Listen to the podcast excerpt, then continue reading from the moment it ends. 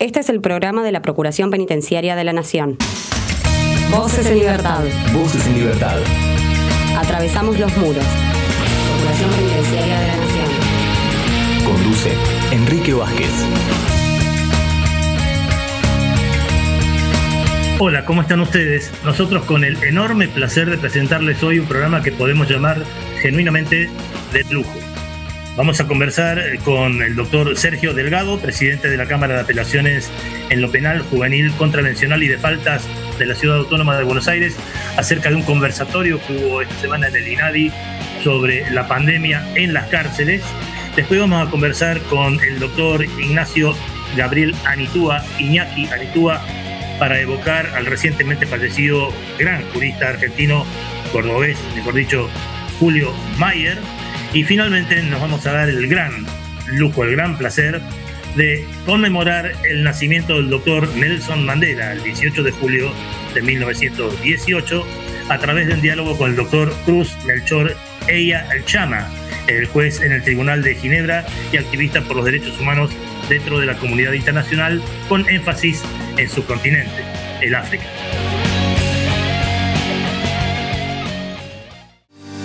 Desde la Procuración Penitenciaria de la Nación te damos consejos para prevenir la expansión de la pandemia coronavirus.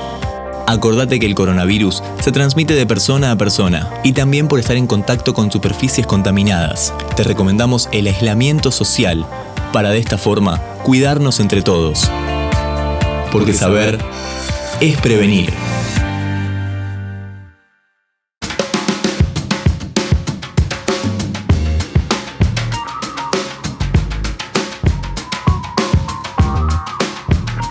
Conversatorio La cárcel en tiempo de pandemia, una mirada para derribar prejuicios.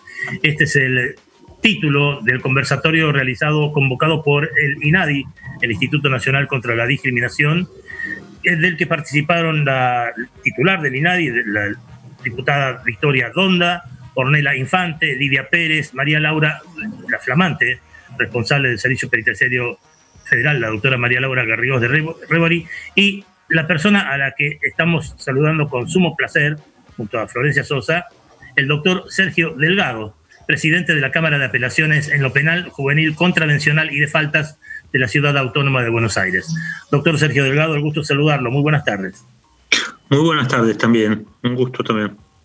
Acá estamos con Florencia Sosa queriendo saber cómo le fue, si le resultó interesante, cuáles fueron los temas abordados y qué aprovechamiento podemos tener nosotros que ponemos este programa en el aire de la Procuración Penitenciaria. Bueno, desde ya fue una actividad muy interesante porque participó, además de la gente del INADI, la subsecretaria de Política Penitenciaria e interventora del Penitenciario Federal, la doctora Garrigos de Rebori. Estuvo también la doctora Jimena Monsalve, que es una de las juezas de ejecución penal de la capital federal y eh, participaron otras personas eh, que tienen funciones dentro del INADI con el colectivo Ley eh, Gay, Lésbico el LGTB. Bueno, el trabajo del INADI con ese colectivo adentro de las cárceles es particularmente relevante. Yo he visto cambiar una realidad como un guante, dar la vuelta como un guante. En cárceles en las cuales integrantes de ese colectivo estaban dedicadas dentro de la cárcel a la prostitución adentro de la cárcel, es decir, que vivían prostituidas estando privadas de la libertad, eh, se ha logrado eh, revertir esa situación y convertir eh, el colectivo en un colectivo de personas que pueden recibir ofertas laborales razonables, por supuesto, no ofertas laborales de prostitución, ofertas laborales razonables, ofertas educativas, incorporarse a los programas de, de, de progresividad y acceder a, un mínimo trato igualitario, ¿no? que en el caso de estos colectivos requieren además un esfuerzo adicional del Estado por, intentar subsistir, eh, por intentar superar esta situación que genera una, situación de particular desprotección. El diálogo, además, si bien no se centró en esta actividad, eh, nos permitió abordar muchos de los temas eh, estructurales del servicio penitenciario. Yo saludo como una gran oportunidad que se haya dispuesto la participación de la doctora Garrigós de Rebori en esta temática. Ella ha sido jueza muchos años, conoce la problemática muy profundamente y, lo primero que anunció es que hay que reconstruir la ley de ejecución penal, cosa que me parece que es un objetivo absolutamente compartible. Estamos todos eh, horrorizados con lo que pasó en los últimos años con la ejecución penal, la reforma de la ley 2375, muy cuestionada cuando se discutió y se debatió. Eh, lamentablemente fue aprobada por una mayoría muy amplia en el Congreso de la Nación y los efectos eran los previsibles, un desastre. Entonces, intentar revertir eso es uno de los primeros proyectos de, la actual gestión, me parece fantástico. Para más adelante queda, eh, pero también puesto ya en carpeta, la problemática de la ley orgánica del servicio penitenciario y de la desmilitarización, que es uno de los temas que pudimos tratar en el, conversatorio. Eh, el disparate de que los integrantes del servicio penitenciario pertenezcan a una fuerza de seguridad conlleva, por ejemplo, que portan armas que no pueden usar en su trabajo. adentro del cordón de seguridad no se ingresa armado en ninguna cárcel del mundo. Entonces, ¿para qué eh, proveerles estatalmente armas para que cuando salen de trabajo tomen el colectivo armados y se vayan a su casa armados? Es una cosa que los pone en riesgo a ellos, que es una cosa que no tiene ningún sentido. Este, en, la, en la otra función de ser parte de una fuerza de seguridad es hacer la investigación ellos mismos de los delitos que ocurren dentro de la cárcel. Y eso no es conveniente, porque normalmente los delitos que ocurren dentro de la cárcel muchas veces involucran al personal penitenciario. Entonces, que los investigue el propio personal no es lo más adecuado. Lo, normal es que en cuanto interviene un juez, aparta al personal penitenciario del proceso, pero ya el mero inicio del proceso a veces conlleva el perjuicio sobre la prueba y demás. Sobre esto la Procuración tiene mucha experiencia hay un caso muy importante que han litigado eh, ante el Tribunal Oral Federal de Neuquén, en donde esto se, se, pudo verificar justamente el problema de la intervención del servicio en la investigación nada menos ni nada menos que de un homicidio, ¿no? de una muerte en la Argentino Peloso y Turbio. Licenciada Sosa. Exactamente. Sí, doctor, usted como presidente de la Cámara de Apelaciones, ¿cuáles cree que son los derechos más vulnerados en la cárcel y en particular con qué nuevas problemáticas eh, se encontraron en el contexto de pandemia, ¿no? Que eso también se trató un poco el conversatorio. Bueno, el derecho principal que se viola en la ciudad autónoma de Buenos Aires es el, el de no tener cárcel, ¿no? Ese es el principal derecho y eso genera que la población que se detiene en la capital federal, tanto por los tribunales ordinarios de la ciudad, propios del Poder Judicial de la ciudad, que es el que yo integro, que igual eh, la cantidad de detenidos que tiene el Poder Judicial de la ciudad son, no llegan a 300, es una cantidad eh, relativamente reducida, pero incluso de esos 300 muchos están trasladados al interior del país.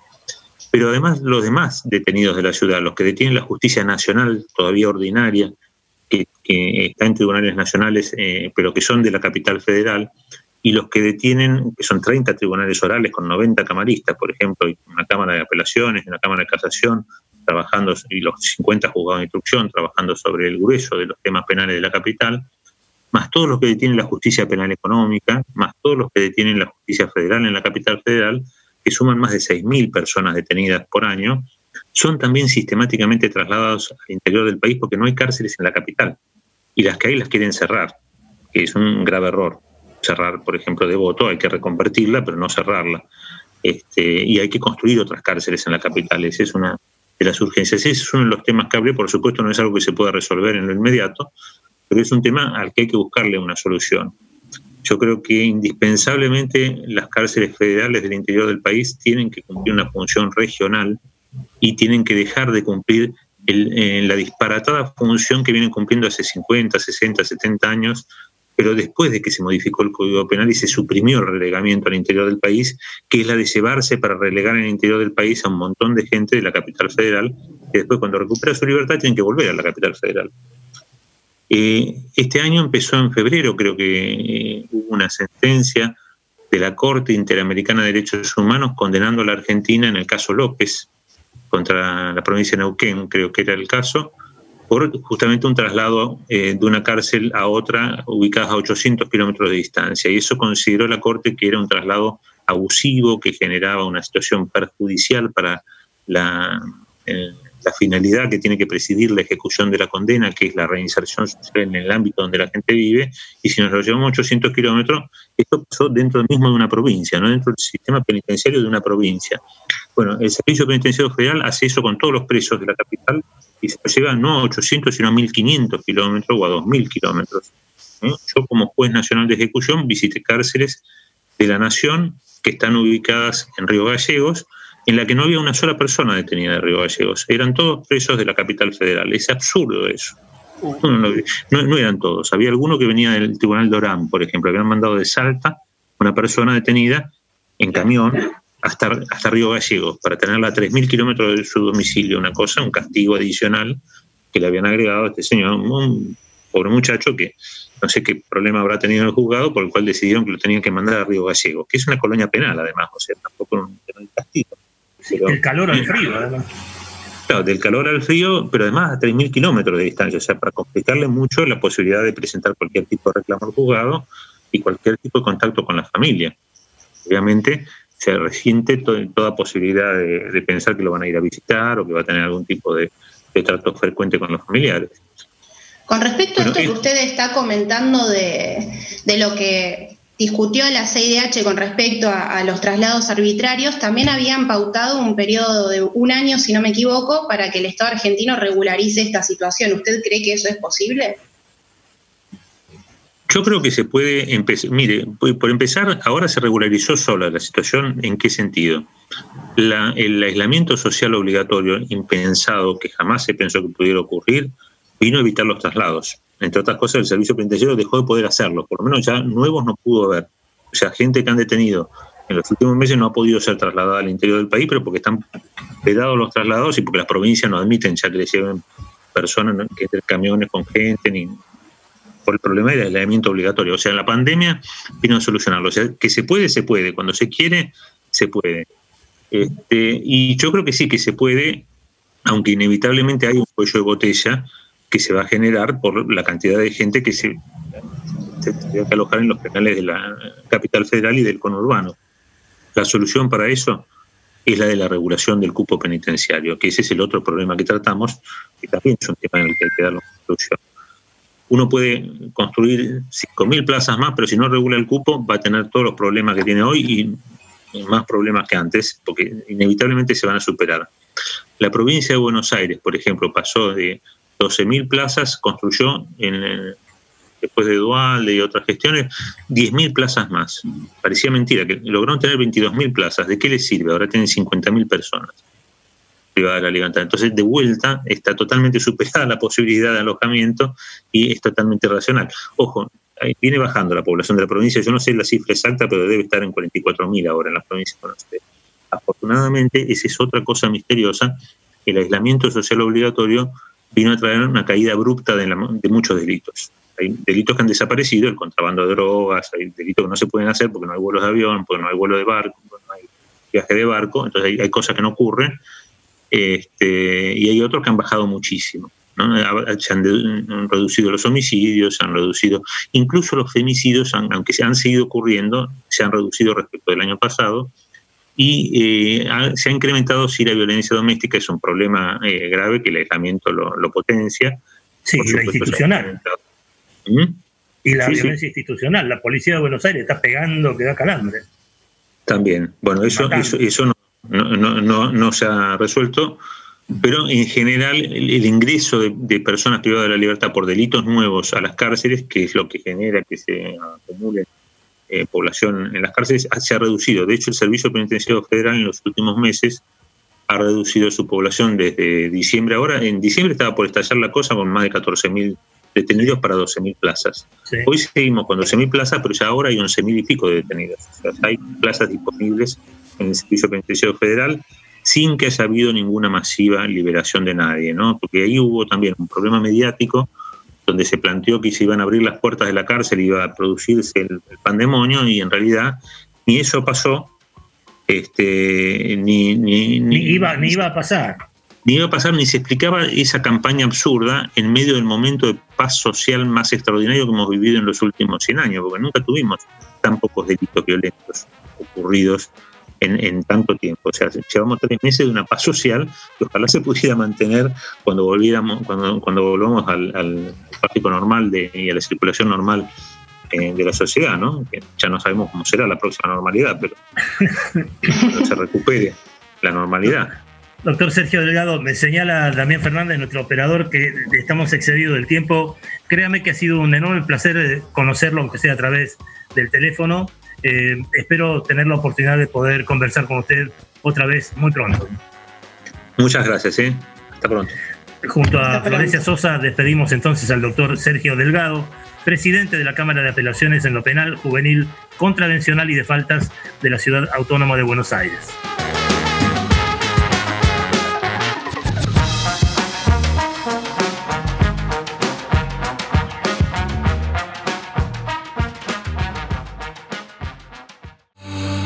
Seguinos. Twitter, arroba ppnarg. Facebook.com barra ppnarg. Informate, ppn.gov.ar. Voces en Libertad. Voces en Libertad. Un programa de la Procuración Penitenciaria de la Nación. Música africana esta semana en homenaje al doctor Cruz Melchor Eya Chama. Yoyolosa, cantante sudafricano, canción de Soweto.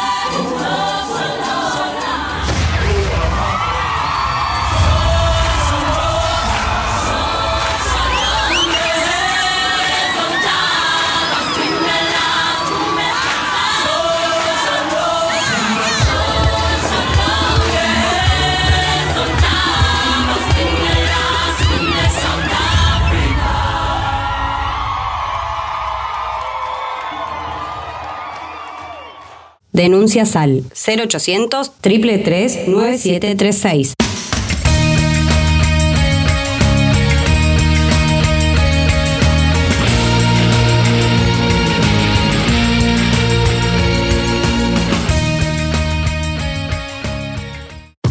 Voces en Libertad. Voces en Libertad. Un programa de la Procuración Penitenciaria de la Nación. De la Nación. 25 años defendiendo los derechos de las personas privadas de su libertad. Privadas de su libertad. PPN te informa, ante la presencia de los síntomas fiebre y tos, fiebre y dolor de garganta, fiebre y dificultad respiratoria, no, te automediques. Consulta inmediatamente al sistema de salud a través de cualquiera de estos teléfonos 0800-222, 1002, 4292-3896 o llamando al 107.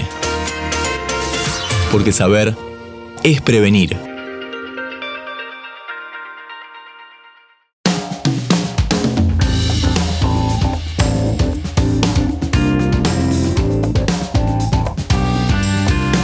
Semana tuvimos eh, la infausta noticia del fallecimiento del doctor Julio Mayer. Ahora con la flamante licenciada Florencia Sosa tenemos el placer, a pesar de las circunstancias, de tener esta primera conversación, que espero no sea la última, con el doctor Gabriel Ignacio Anitúa, profesor adjunto regular de Derecho Penal y Criminología del Departamento de Derecho Penal y Criminología de la Facultad de Derecho de la Universidad de Buenos Aires. Es actualmente defensor público oficial ante los tribunales orales en lo criminal de la ciudad de Buenos Aires. Licenciado en Sociología, abogado egresado de la Universidad de Buenos Aires, con un doctorado en Derecho en la Universidad de Barcelona y un diploma de estudios avanzados de Derecho Penal en la Universidad del País Vasco, de donde se deriva que a él, en vez de decirle Ignacio Anitúa, se lo llame coloquialmente Iñaki Anitúa, e incluso ha firmado algunos libros como Iñaki Anitúa. Tengo entendido, doctor Iñaki Anitúa, que te podemos considerar un discípulo del doctor Julio Mayer. Sí, no, de los discípulos eh, directos, los que él formó y con los que escribió, pero sí que me aproveché de sus enseñanzas, como de tantos próceres de esa generación de la Universidad de Buenos Aires. Y en ese sentido creo que todos los juristas somos deudores de Julio Mayer. Sí, sí. Eh, en principio, eh, no te saludé, no te di la bienvenida al espacio, después de todo el preámbulo ese con tus este, títulos, como para que el oyente tenga una somera idea de con quién estamos hablando. Ahora sí, junto a Florencia Sosa, te damos la más cordial bienvenida y te pido que hagas una semblanza de Julio Mayer. Muchas gracias. Creo que es muy justo recordarlo en el momento de su lamentable fallecimiento y el que estaba todavía activo políticamente, pero sobre todo recordarlo como un gran profesor, un profesor muy exigente, cascarrabias también, y exigente consigo mismo. No era un superdotado, era un esforzado de, la docencia, de la enseñanza, eh, la escritura y también de la, faceta política de ello. Yo lo que estaba recordando ahora, sobre todo porque me parece importante para, el programa de ustedes, para la radio de ustedes, era toda la labor que hizo para la reforma de la justicia en el gobierno de Alfonsín. Eh, especialmente recordaba el año 88, ese seminario que hicieron eh, dentro del Consejo para la Consolidación de Democracia, con, con presidencia de Nino en este caso, y donde convocaron a todos los pensadores sobre la reforma de la justicia penal que aún hoy nos permiten pensar sobre esto que es tan necesario o más que entonces. Y dentro de eso, la introducción del concepto del, juez de ejecución, de, considerar a la fase de la ejecución de la pena como parte del proceso penal. En esto él fue un adelantado con su proyecto que influyó en, no solo en Argentina, en toda América Latina. Florencia. Sí, recién eh, Iñaki estabas comentando la, faceta de docencia de, Mayer. Hoy justo a la mañana estaba leyendo una nota en página 12 donde un periodista escribió que abogados hay montones, los juristas de verdad se cuentan con los dedos de la mano refiriéndose a Mayer. ¿Por qué pensás que dijo esto? Sí, por lo que estoy mencionando antes de la influencia que sí que seguimos pensando gracias a, Mayer. Pero él, él, se hubiese puesto un poco nervioso, creo yo, de esto de considerarlo esto, un jurista con mayúscula.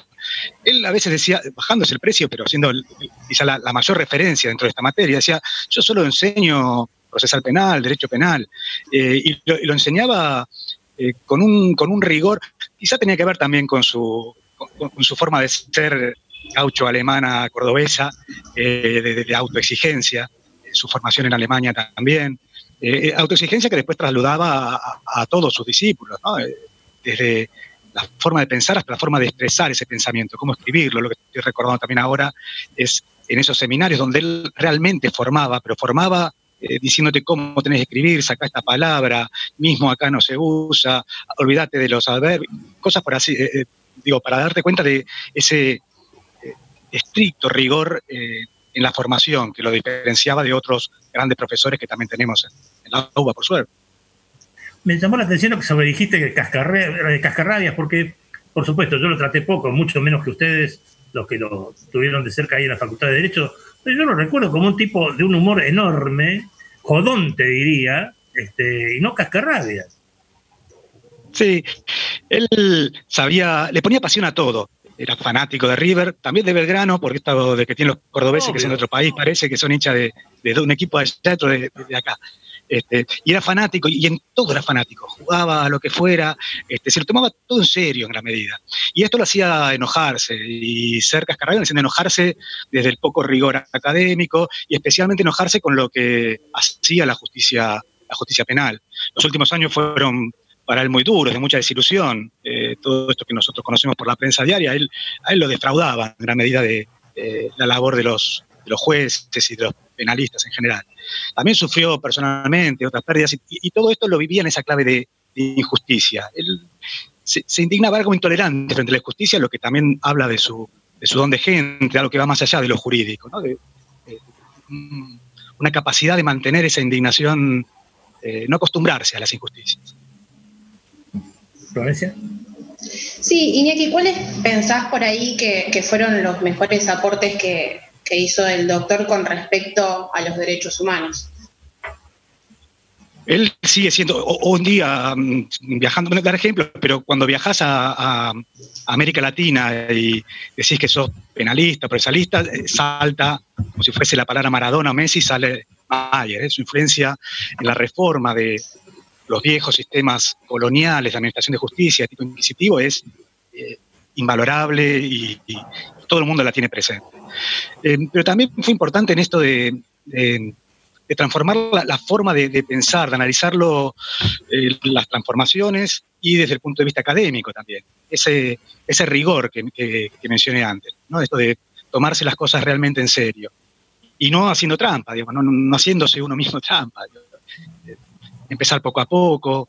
Eh, comencé en una revista que él influía decía, no, lo primero que que hacer es comentar un libro, no puedes largarte a escribir un, libro. Esto era importante también, ¿no? ir formándose poco a poco, eh, analizar los fenómenos con esa, con esa seriedad que tenía él, el primero que se exigiera a sí mismo. Qué difícil es caracterizarlo política o ideológicamente a Mayer, porque creo que fue un genuino liberal, ¿no? El libre pensador, liberal en serio.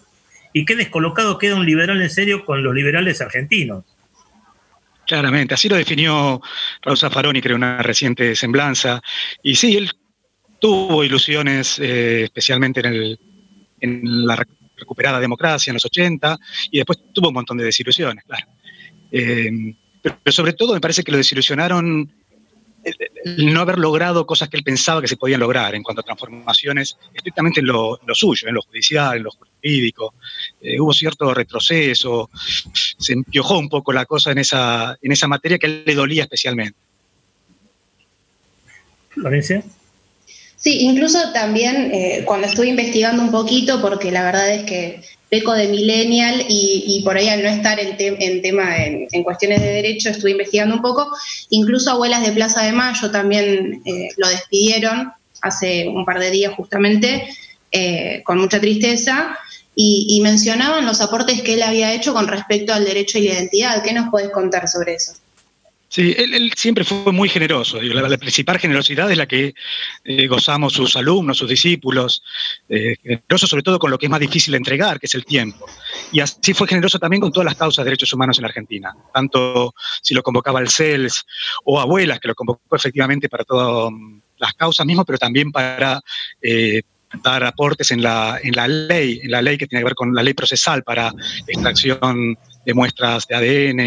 En esto también se entregaba y dedicaba un tiempo eh, y todo su saber, que, bueno, eso es muy agradecido en todos estos organismos, ¿eh? CELS, abuelas, madres, todos todo lo recuerdan eh, muy, bueno, reconocen esa generosidad.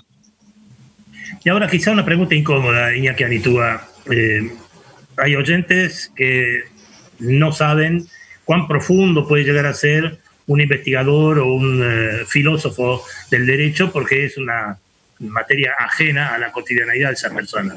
En, en, cuanto a la actitud y a la actividad práctica, política de Julio Mayer, que integró el Tribunal Superior de Justicia de la Ciudad Autónoma de Buenos Aires.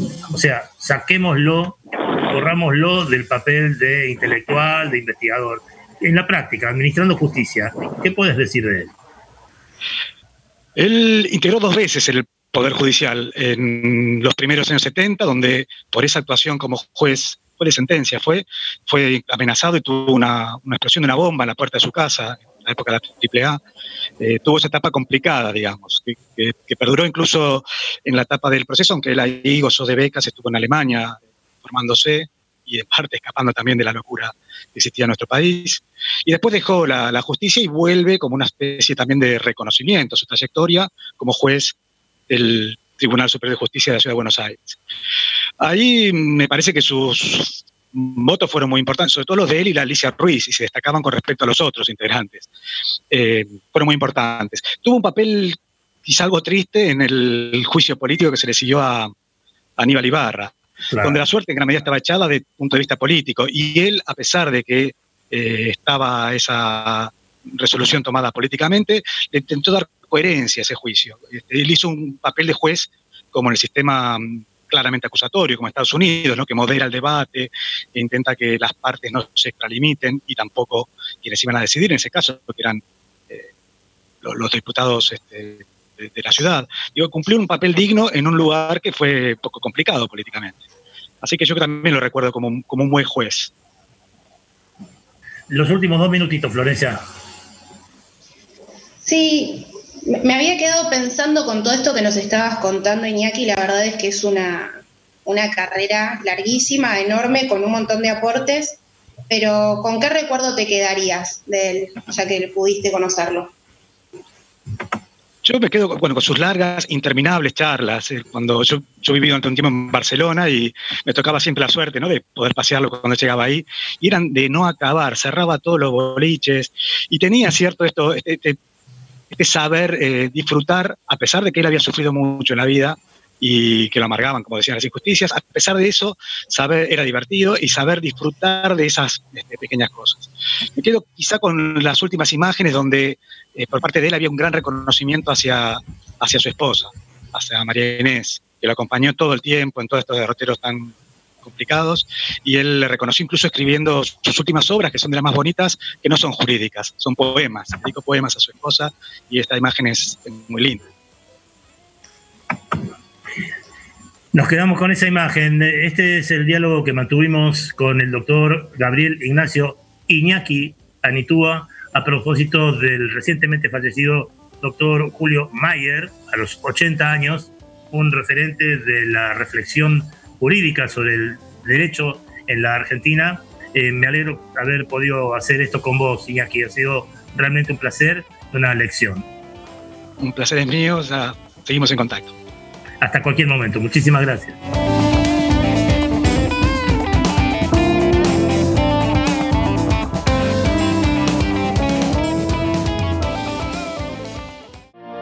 Desde la Procuración Penitenciaria de la Nación te damos algunos consejos para prevenir el coronavirus. Lavate bien las manos con jabón, especialmente antes de comer y al regresar de tu casa. Estornudado tosé siempre con el pliegue del codo. Usa un pañuelo, tiralo en el tacho y lavate las manos inmediatamente. Evita el contacto con personas con síntomas respiratorios. No compartas vasos, botellas, mate o elementos personales. Ventila los ambientes y desinfecta las superficies y objetos que se usan con frecuencia. PPN te informa, porque saber es prevenir.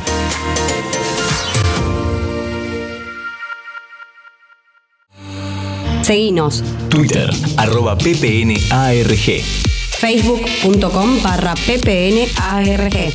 Informate, ppn.gov.ar. Voces en libertad. Voces en libertad un programa de la Procuración Penitenciaria de la Nación. Síntesis de la semana. Noticias en un minuto.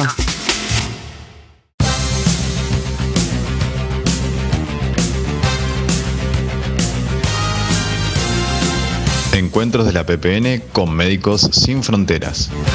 Integrantes de la Procuración Penitenciaria de la Nación y de la organización Médicos Sin Fronteras mantuvieron dos encuentros virtuales durante el mes de julio para conversar sobre las medidas de prevención necesarias en lugares de detención ante la pandemia del COVID-19.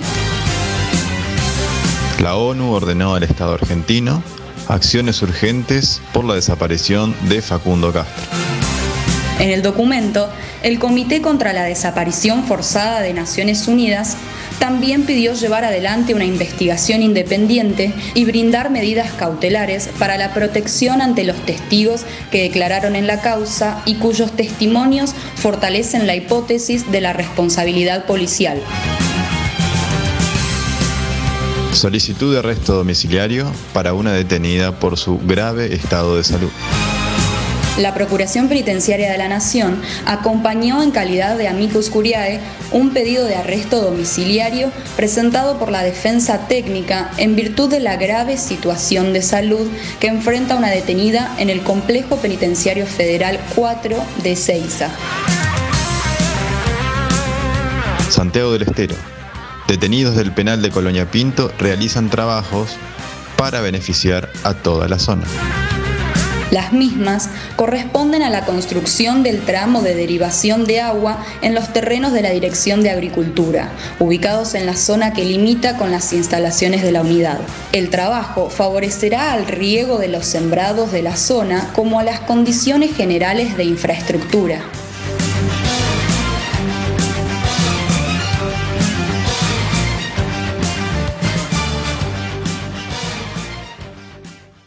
Voces en Libertad. Voces en Libertad. Un programa de la Procuración Penitenciaria de la Nación. 25 años. 25 años. Defendiendo los derechos de las personas privadas de su libertad. Privadas de su libertad.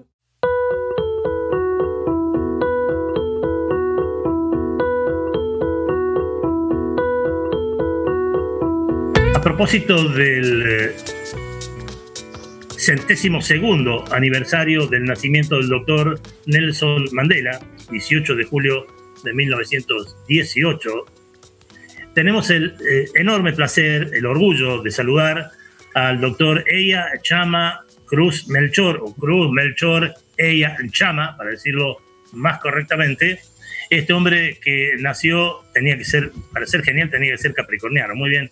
6 de enero de 1945, en un lugar que se llama Cucumancok, en la Guinea Ecuatorial. Eh, es en inglés, ¿verdad? Bueno. eh, tiene un eh, posgrado en la Universidad Complutense de Madrid, está graduado en el Instituto Nacional de Desarrollo eh, en Ginebra, Suiza, fue presidente de una serie de tribunales internacionales sobre derechos humanos, consultor de universidades de todo el mundo, incluida este, un doctorado en la Facultad de Derecho de la Universidad de La Plata, condecorado con la Orden de Mayo por la República Argentina por cuanto colaboró con, sobre todo, las abuelas de Plaza de Mayo en la búsqueda de sus nietos durante la dictadura militar, consultor de diversos organismos internacionales de derechos humanos, un currículum extensísimo, pero lo tenemos que presentar y escuchar a él. Cruz Melchor, ella, Chama, muchísimo gusto, tanto tiempo, ¿cómo estás?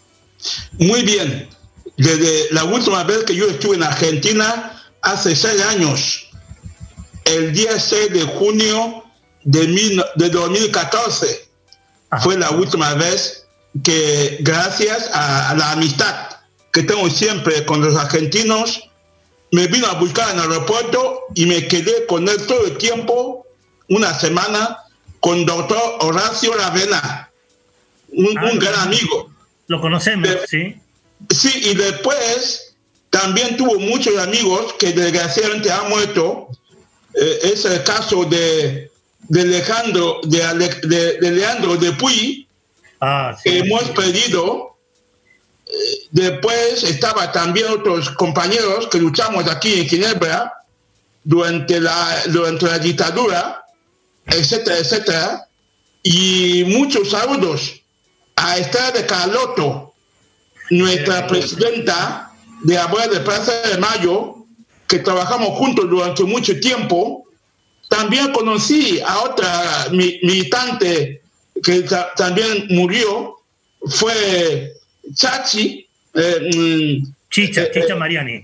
Chicha Mariani, que, que, también vivía en La Plata. O sea que La Plata era en aquella época tanto Estela como, como Chicha Mariani la capital de... Bueno, esta mañana, yo, esta mañana yo anuncié por radio que te íbamos a entrevistar a propósito del cumpleaños de Nelson Mandela y la doctora Sara Canepa, de La Plata también, este, nos pidió que te diéramos un cariñoso saludo porque estuviste comiendo en la casa de ella con Chicha Mariani precisamente. Justo, justo, justo. Eh, y también conozco a un joven, más joven que todos nosotros, eh, Fabián, de La Plata también. Ajá. Fabián, Fabián eh, Omar Salvi, Salvioli, Salioli, sí. Sí, nosotros, nosotros mucho más joven. nosotros conversamos con vos hace apenas dos años a propósito del centenario del nacimiento de Nelson Mandela y creo que, le pregunto a Florencia, ¿eh? Eh, creo que nunca tuvimos tal cantidad de salutaciones, mensajes y congratulaciones por la nota que habíamos hecho. La gente estaba encantadísima con la nota que hicimos con vos. Pero vamos al tema Mandela, si te, si te parece, ella Chama. Este, 102 años del nacimiento de Nelson Mandela, el mundo eh, envuelto en una pandemia pavorosa. Contanos la dimensión que vos conociste de Mandela y contanos qué está pasando en tu continente africano con la pandemia del coronavirus. Justamente Mandela es nuestro mentor, no sé si dice eso en castellano. Sí, claro. Siempre, que, siempre que pensamos Mandela, pensamos justamente a una persona excepcional, una persona que, a pesar de la batalla que comenzó jurídicamente en, en, 1948, a pesar de todo el sacrificio que hubo en África del Sur contra apartheid y todo esto, Mandela no dejó de luchar y Mandela quedó con la cabeza alta, sufrió 27 años y 6 meses en la cárcel, salió e hizo la reconciliación en Sudáfrica. Para nosotros es una persona importante, un modelo y yo estoy muy contento que lo había encontrado al doctor Mandela. Y, cuando lo saludé, yo no sé, yo sentí algo saludándole a Mandela, porque era nuestro admirador. Y ahora en pandemia en toda África, hasta ahora no ha pegado mucho. Hasta ahora África, el número de muertos de, de, todo esto es mucho menor que otros continentes. En la pandemia, yo creo que esto es debido a que la población africana es mucho más joven que la población del mundo entero. Los africanos tienen una edad media de 24 a 25 años. Mm. Y entonces, y entonces, cuando comparamos esa edad con los europeos, con los americanos del norte, incluso con latinoamericanos, la edad es más joven. Y eso es primera parte. Segundo, es que también los africanos han sufrido muchas epidemias, muchas pandemias, como fue lo de ébola. Entonces, es el único continente que sufrió ébola y se han, se han acostumbrado a resistir esas epidemias y están acostumbrados a defenderse contra la mosca contra, contra todo lo que es el paludismo, eh, la malaria que llaman. Entonces yo creo que también esto es lo que hace que la África se está resistiendo mejor que otros continentes. Y no hay, eh, aparte de África del Sur, que tiene un, poco más de mil muertos y, em, el resto del continente no llega ni a 500 muertos de cada país. Decir que es verdad que, la, que, la, enfermedad está aumentando, pero África, por, por, lo que todo el mundo había predicado, todavía sigue resistiendo mejor que otros continentes. Esto es lo que vemos actualmente. Eh, en el caso de COVID-19. Aunque, sí, esto es lo que... el, programa, el, programa general es que África resiste mejor que otros continentes. Todavía no, podemos cantar la, victoria, todavía sigue todavía eh, la pandemia. Podremos decir esto mejor dentro de un año, pero en lo que lleva del mes de febrero a esta época, África resiste mejor que otros continentes. Florencia. Sí, primero en principal quería saludarlo, eh, Cruz Melchor, y decirle que estoy muy contenta de poder conversar eh, nuevamente con usted. Tenía muchas ganas de que nos cuente cómo fue la vez que lo conoció a Mandela, teniendo en cuenta, como decía Enrique al comienzo, que se cumplen 102 años de su natalicio Incluso ahora en 2020 se, cumple, se cumplieron 30 años de la liberación de Mandela de la cárcel. eh, Mandela, nosotros, yo puedo decir con mi edad, somos la generación Mandela, porque eh, cuando yo tenía 15 años, había producido lo de Lumumba, que fue asesinado el 16 de enero de 1961. También se produjo otros acontecimientos, dictadura y otro, y otro tipo, pero podemos decir que nuestros modelos en África en aquella época, lo que teníamos en aquella época, en los 60, 15, 16 años, teníamos modelos. De modelos era Kwame Nkrumah de Ghana, otro modelo era Patricio Lumumba en el Congo, después otro modelo era un rey marroquí que era muy militante, Mohamed V, Mohamed V, también era, era un modelo había otro modelo eh, eh, más tarde, el, señor Nasser. Toda esa gente, cuando hemos crecido, y sobre todo Nelson Mandela. Nelson Mandela fue detenido cuando estaba trabajando con los argelinos, fue clandestinamente a Argelia para entrenarse en el equipo militar. Y cuando volvió, lo supo los servicios secretos sudafricanos y lo detuvieron. Entonces, en el 61 de, 62 le hicieron un juicio. Y después de ese juicio fue condenado a una cárcel en una isla eh, muy cerca de ciudad de Cabo. Y entonces quedó allá hasta febrero de 1990, 27 años y 6 meses.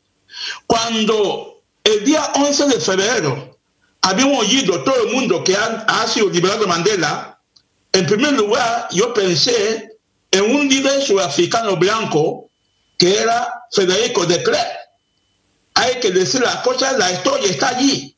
Fue Federico de Klerk que, liberó Mandela después de tanto problema que tuvo, porque Mandela desde 1985 le quería liberar y dijo, liberarme significa le querían liberar diciendo que, que, no, que no haga política. Mandela dijo, yo prefiero morir en la cárcel que ser liberado y no hacer política. Después, en, en 86, en, en 87, la misma historia, que si usted quiere liberarse, entonces tiene que ir a, a, volver al país, pero sin hacer política. Y Mandela no quiso ser liberado y denunciar hacer política. Y en, febrero de 1990 dijeron, bueno, te liberamos, pero usted va a hacer política. Y así salió en la cárcel en febrero de 1990. Y cuando salió de la cárcel, el mismo año 1990, yo tuve primera suerte, porque yo en Ginebra estábamos dentro de, miles de refugiados que venían del mundo entero. Había en esa época eh, eh, refugiados argentinos, refugiados sudafricanos, refugiados uruguayos y refugiados del mundo entero. Yo tenía un amigo, muy, muy amigo mío, que se llamaba señor Bengu Subiso, que trabajaba en esa época en el Consejo Mundial de Iglesias y era militante de Africa National Congress, Congreso Nacional Africano. Y el mismo año que fue liberado Mandela, la Organización Mundial, la Organización Internacional del Trabajo, lo invitó a hacer un discurso en Ginebra en junio de 1990. Me dijo mi amigo em, Bengu que vamos a preparar la venida de Mandela en Ginebra. Yo participé en la preparación de Nelson Mandela, su venida a Ginebra.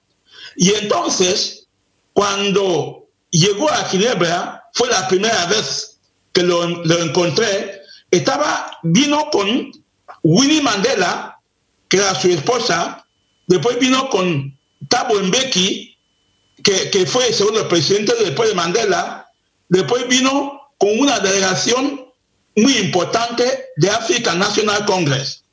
Y en el Consejo Mundial de Iglesias organizamos su, después, de haber, después de que hizo el discurso en, las Naciones Unidas, vino al Congreso, eh, al, Consejo de las Iglesias, donde organizamos su fiesta. Yo en esa época me quedé todo el día con ese líder sudafricano y luego pasó de 90 a 94 en la lucha que hubo para que African National Congress llegara al poder en Sudáfrica. Mandela viajaba en todo el mundo eh, eh, buscando formas de ganar esa lucha. Y en 1994 fue en 1994, el mes, de abril, Mandela ganó las elecciones en Sudáfrica. Y mi amigo fue nombrado ministro de Educación Nacional. Eh, mi amigo que, que, preparamos su vida en Ginebra en 90. En esa época que me invita otra vez en Sudáfrica, una vez en el poder de Nelson Mandela, volvía, volvía a verme lo encontré tres veces. Y hasta que... Eh, una, una de las cosas que me, que me impresiona de ese hombre, en un país donde en África hay presidentes vitalicios, hay presidentes donde uno queda 30 años en el poder. Mandela llegó al poder en el mayo de 1994 y en su primer discurso dijo, me voy a quedar cinco años. Todo el mundo decía, pero bueno, así son los africanos. Siempre dicen que van a quedar cinco años después quedan otros años. Y era todavía una asamblea constituyente. Todavía no había todavía una asamblea normal. Y había una asamblea constituyente. La asamblea constituyente adoptó la constitución en, 1996. Es cuando adoptaron la constitución sudafricana, donde el artículo 25 abole la, eh, eh, la, pena de muerte. Fue otra, otra, otra sorpresa que un país que ha vivido durante mucho tiempo en apartheid ya automáticamente no hay pena de muerte en su constitución. Y la asamblea entra en, en, aplicación, Mandela ganó casi todo el parlamento y en Sudáfrica hay nueve eh, estados federados no sé, yo de paso voy a decir que uno, de mis mejores amigos, hay que saber que es el embajador argentino en Sudáfrica.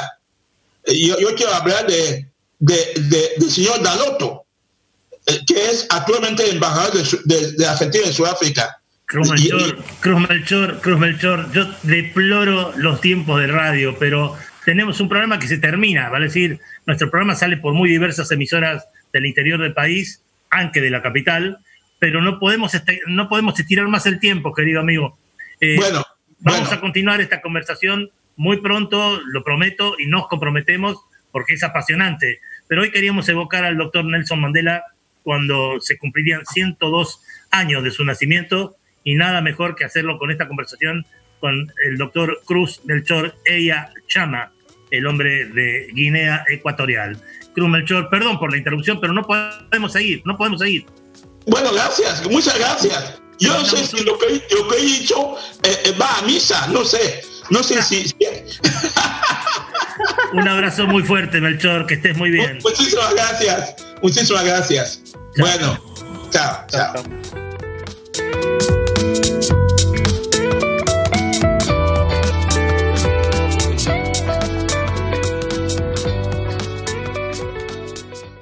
Volvé a escuchar este u otro programa a través de la web oficial radio.ppn.gov.ar radio.ppn.gov.ar Voces en Libertad. Cuarta temporada. School Music.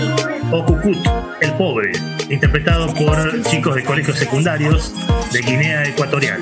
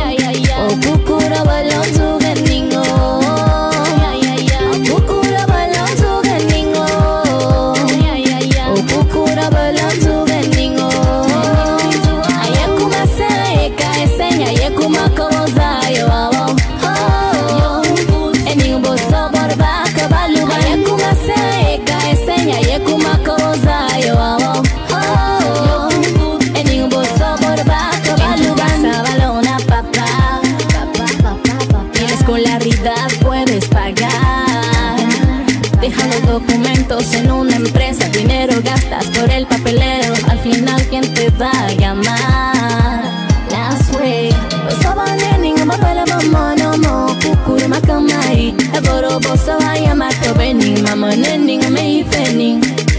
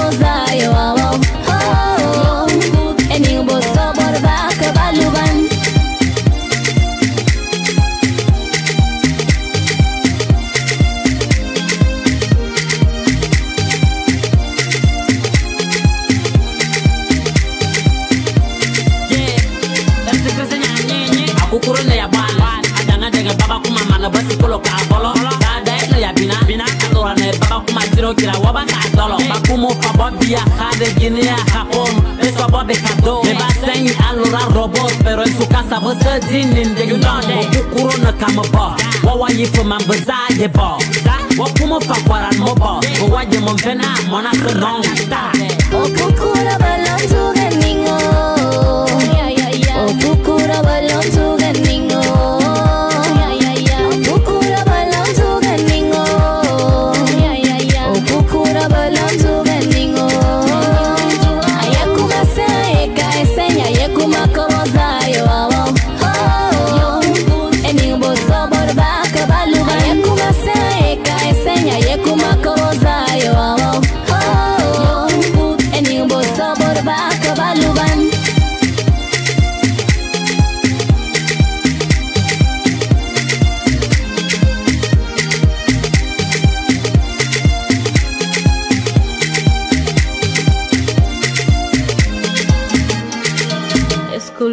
Record, baby. Oh, kukura balon to gening oh.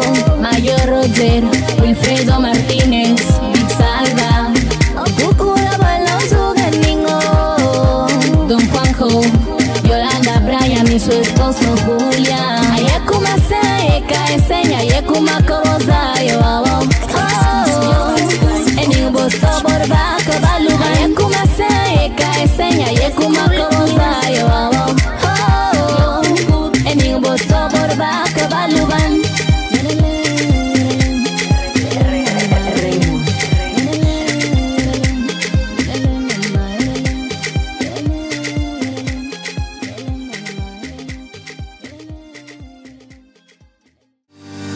Desde la Procuración Penitenciaria de la Nación te damos consejos para prevenir la expansión de la pandemia coronavirus. Si estuviste en alguno de los países afectados, aunque no presentes síntomas, tenés que quedarte en tu domicilio durante 14 días. Para más información, ingresa a argentina.gov.ar barra salud barra coronavirus. PPN te informa, porque saber es prevenir.